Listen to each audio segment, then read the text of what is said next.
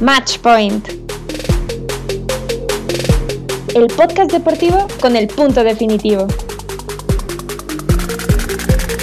¡Comenzamos!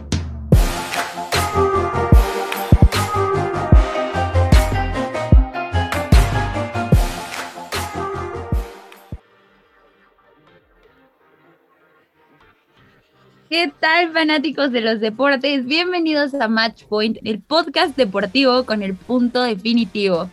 Yo soy Mafer Leiva y junto a Emiliano de la Parra vamos a estar platicando hoy de la sorpresa, ni tan sorpresa, de la NPL y es que Tom Brady regresa a los emparrillados. Pero no vamos a estar solo nosotros, también tenemos un invitado de lujo que ha sufrido por 20 temporadas estar trabajando, sufriendo con la sombra de Tom Brady. Gustavo Ruiz, ¿cómo están? Yo muy bien, Maffer, me encuentro en excelentes condiciones. A saber que, bueno, llega de nueva cuenta este hombre, esta leyenda del fútbol americano. Muchos lo van a querer ver ganar, muchos lo van a querer ver perder, pero bueno, es un gran tema el que tenemos que ver.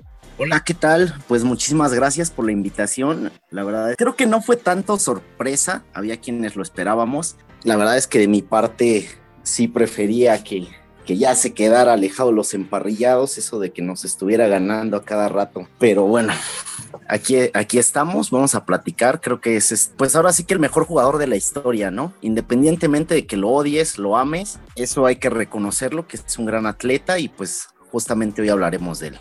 Y así como tú dices, un gran atleta, probablemente el mejor de los tiempos hablando de fútbol americano. Y primero que nada, yo les quiero preguntar, ¿se esperaban que regresara independientemente del equipo? Ahorita vamos a hablar de los rumores que había del regreso a otros equipos, pero ¿Se esperaban que regresara a la NFL o creían que ya era su final definitivo? Porque por allá había rumores de que su esposa Giselle justamente le había dicho que era el fútbol o ella.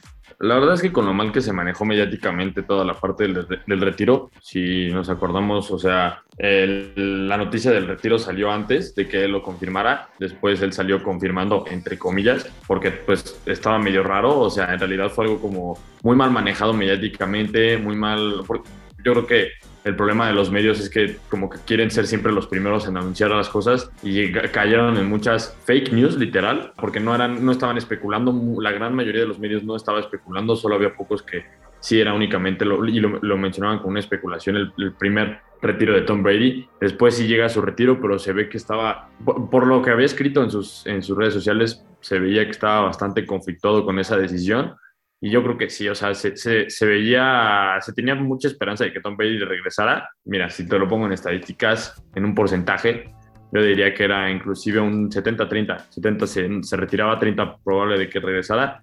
Y pues ya, no los confirmó. Lo que sí me sorprendió es que lo hiciera tan rápido, pero vamos a hablar un poco más al respecto de eso porque creo que esto es, eh, es estratégico. Sí, creo que esto de Tom Brady fue algo raro, coincido con Emiliano el hecho de que, pues primero lo, lo negara cuando la prensa lo dijo, luego que a final de cuentas sí lo aceptó, entran varias cositas, pero yo creo que ahorita justamente es cuando lo dijo porque ya se acerca el, inicio de la agencia libre. Bueno, de hecho ya creo que ya estamos en, en este tema de, de, los movimientos, ya también se va a acercar el draft, estamos a mes y medio prácticamente, entonces era importante que si iba a regresar, lo dijera en este momento para que le armen un equipo, porque es, ese es un tema interesante, ¿no? Es importante saber con quiénes vas a contar de cara a una nueva temporada.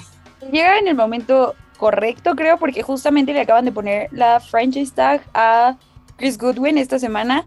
Entonces, evidentemente, sin armas, pues no se va a quedar por estas contrataciones que, como tú dices, ya era como importante. Y también por ahí creo que nos daban la pista eh, Bruce Arians, porque ya le habían preguntado de algún tipo de trade por Tom Brady y él había dicho que por lo menos cinco picks de primera ronda para dejar ir a Tom Brady de los Buccaneers, que estaba raro porque ya todos sabíamos que se había retirado, pero este comentario sí te dejaba ahí como tus dudas, que lo que me lleva a preguntar, ¿por qué crees que haya sido un movimiento estratégico, Parra?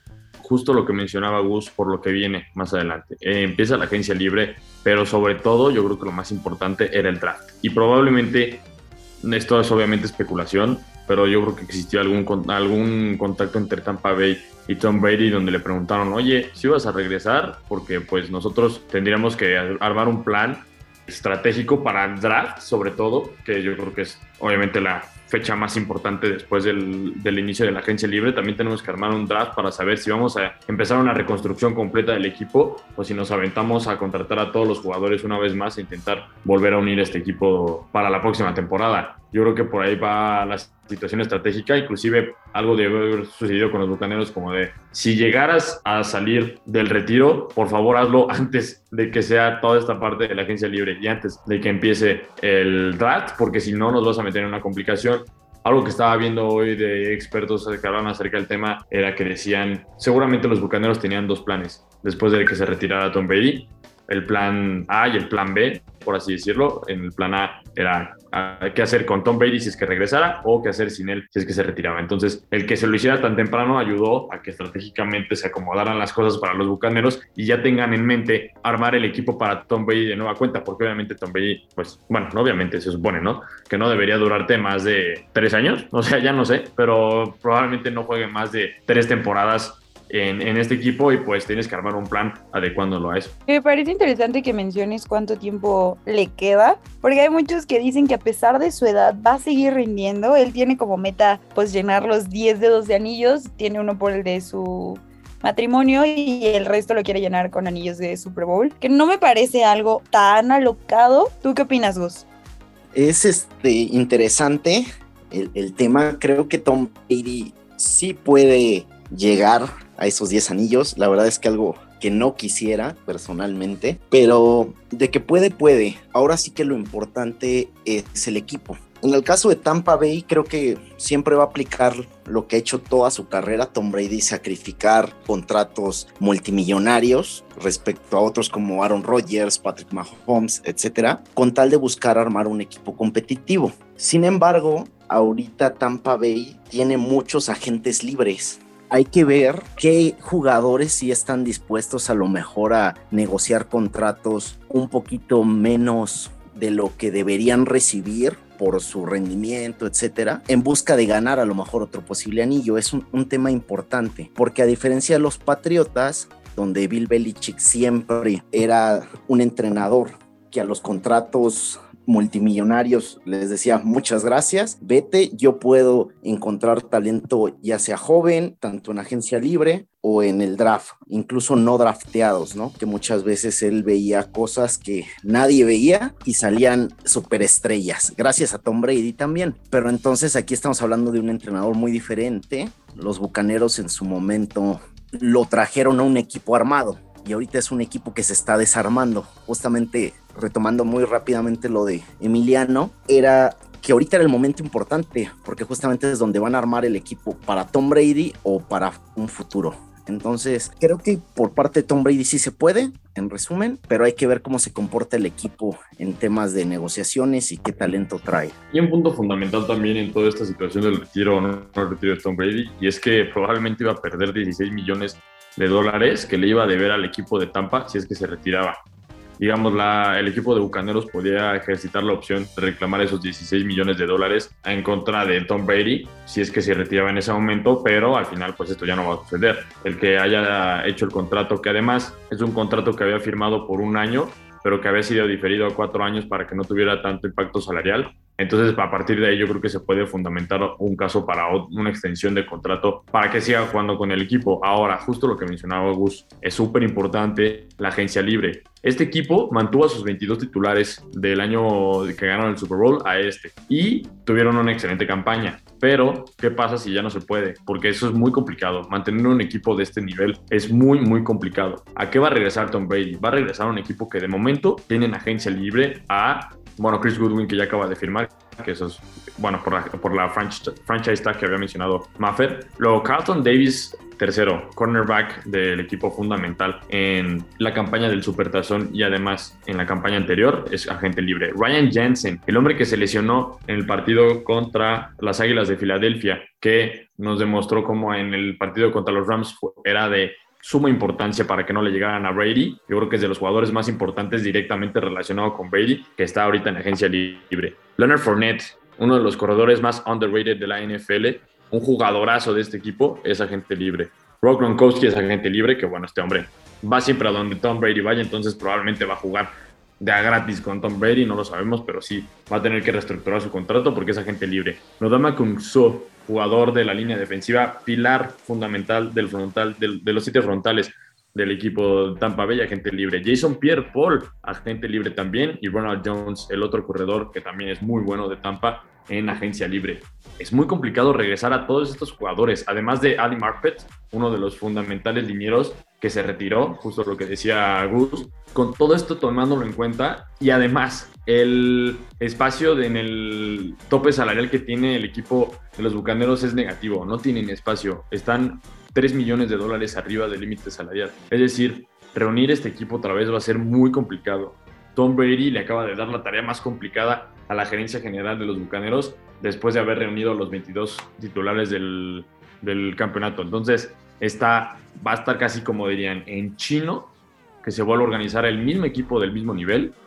Pueden llegar a un nivel bastante cercano, pero si es que el gerente general se pone mucho a las pilas, porque si no, Tom Brady va a regresar a un equipo, sobre todo y más importante, sin línea ofensiva y sin defensiva. Y así no hay manera de que, ni que se acerque a ganar un campeonato. Y es un tema delicado porque a pesar de que subieron el salary cap este año, sí va a ser eh, un problema decidir a qué agentes libres tomar y qué agentes libres quedarse. Pero como tú lo dijiste, llega en un momento estratégico creo que por los que se deberían de preocupar justamente son Rob Gronkowski y Sue, que son dos piezas fundamentales. Pierre Paul trae muy buen nivel, el año pasado lo demostró, pero creo que en el draft podrían encontrar también buen talento de D-line. Vienen muchísimos edges que traen nivel y que podrían adaptar a la defensiva de Tampa Bay, que ha sido garantía los últimos años. Entonces creo que fue un buen movimiento, no les ponen problemas la parte ofensiva, siento que va a seguir bien armada, siempre y cuando sepan renegociar y ya sabemos que Tom Brady es experto en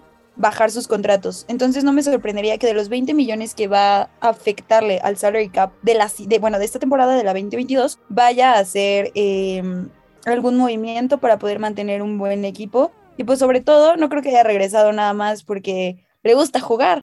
Si no, va a regresar en busca de un campeonato, entonces insisto en que no me sorprendería que moviera su contrato. Ahora, este regreso, ¿qué significa? Uno para Kyle Trask y dos para el resto de los, de los equipos y corebacks de la AFC, porque hubo muchos movimientos esta bueno, lo que va del off-season, que son súper pocas semanas, eh, y ya hubo mucho movimiento en la AFC con el nuevo contrato de Aaron Rodgers, el movimiento de Russell Wilson, entre otros detalles que creo que podrían medio, bueno, y Jimmy G, que también ya sabemos que está más afuera que adentro. Entonces creo que el panorama de la AFC en términos ofensivos está bastante libre, por así decirlo, para que este regreso de Tom Brady pues les funcione para llegar a un campeonato. Yo creo que uno de los puntos más importantes con respecto al resto de los equipos es que también está regresando a una de las peores divisiones de la conferencia nacional. O sea, no hay, no hay por dónde hacerle. Está con las Panteras de Carolina, con los Santos de Nueva Orleans y con los Halcones de, Atlanta. Equipos que ninguno de ellos tienen calibre para llegar, inclusive para pelear por el título de la división. Es más, en la salida de Tom Brady, yo no veía ninguno de los cuatro equipos con capacidad de pelear en playoffs. Ahora, con la llegada de Tom Brady, pues obviamente no es tonto, está regresando a una división súper débil, que me impresionaría que, por ejemplo, se reforzara las, Panteras que tienen buena defensiva, pero fuera de eso los Santos también buena defensiva, pero igual lo vimos este año, fue un desastre después de la salida de Breeze, y bueno, ni hablar de los Falcons que están en un completo etapa de reconstrucción. O sea, yo creo que Tom Brady no hubiera regresado si se hubiera tenido que meter a una división como la oeste de la, de la americana, donde está Patrick Mahomes, Derek Carr, Russell Wilson y Justin Herbert. O sea, es inteligente también en esa parte,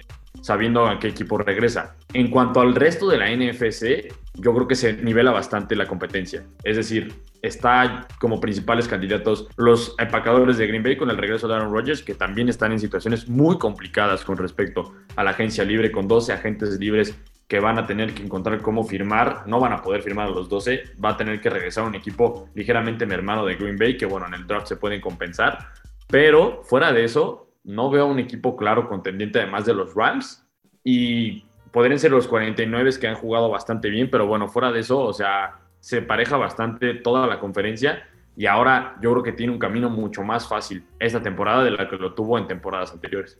De acuerdo, la verdad es que va a regresar a una división donde tiene que ganarla. Tom Brady tiene que ganar, salvo que pase algo muy extraordinario en temas de ahorita agencia libre, que las Panteras se está diciendo que a lo mejor pueden meter alguna que otra sorpresa, pero fuera de eso creo que sí es una división muy ganable y también como tal la conferencia se hizo relativamente más sencilla que el año pasado, porque muchos, un par de corebacks pasaron a la americana. Entonces, creo que Tampa Bay sí va a tener equipo para llegar a, instancias importantes, pero va a ser muy determinante que se haga esta agencia libre para ver si pueden ser equipo contendiente a Super Bowl, porque creo que Green Bay y los Rams tienen todo para llegar a una hipotética final de conferencia, salvo lo que pase ahorita en, en lo que resta de agencia libre y, justamente del draft, ¿no? respecto a la pregunta de Kyle Trask, creo que podría ser incluso hasta benéfico para para el joven. Entiendo que ya estuvo un, un año atrás de Tom Brady, a lo mejor Star 2 podría ayudarle más a mejorar, incluso aprender más de, de GOAT, ¿no? Ahora sí que tener a The GOAT como un mentor, un maestro, es un lujo que no, no va a tener cualquiera pero ahorita sería lo mejor asumiendo que solo sea un año más. Ya también si se empieza a alargar mucho esto, pues podría pasar lo de Jordan Love en los Green Bay Packers. Entonces, ahorita de inicio yo creo que puede ser bastante benéfico para Kyle Trask si lo aprovecha al máximo y a lo mejor ya el próximo año empezar a tomar las riendas de este equipo. Nada más aquí lo que sí me preocupa de Tampa Bay es su línea ofensiva. Es importantísimo, ya lo hemos visto, simplemente el Super Bowl que ganó Tampa Bay, pero ahora Tom Brady es un coreback de bolsa completamente y aparte por la edad no va a correr demasiado, entonces puede sufrir demasiadas capturas si su línea ofensiva no se encuentra en su punto, ¿no? En su punto máximo, sobre todo tomando en cuenta que en playoffs podría enfrentar a un Aaron Donald. Entonces, creo que ese es el punto fundamental que tiene que reforzar ahorita Tampa Bay. Estoy de acuerdo contigo, como siempre la línea ofensiva es uno de los puntos más importantes pero más infravalorados. Lo aprendimos con Cincinnati, lo aprendimos justamente en el Super Bowl que ganó Tampa Bay, entonces era cuestión de ver qué decisiones toman. Y aquí los dos mencionaron un equipo que me parece digno de hablar, porque a mi parecer los Green Bay Packers, el hecho de que hayan firmado a Aaron Rodgers con la cantidad de dinero que le dieron, no me parece que el proyecto sea para ganar un Super Bowl. La verdad es que Aaron Rodgers ha demostrado que la postemporada no es lo suyo. Tiene su anillo, sí, pero el proyecto y con este gasto no diría que son, no los vería como un equipo muy contendiente. El plan fue, yo creo que de Rodgers más para ver qué tanto le ofrecían. Pero el equipo que mencionaron, que a mí me llama la atención, justamente son las Panteras de Carolina, que justo ahora que Dishon Watson regresa a la NFL, tristemente, están apostando por tomar a este nuevo coreback. En caso de que lo tomaran, ¿Qué significaría para el sur de la AFC y sobre todo para Tom Brady tener que competir con un coreback de este calibre?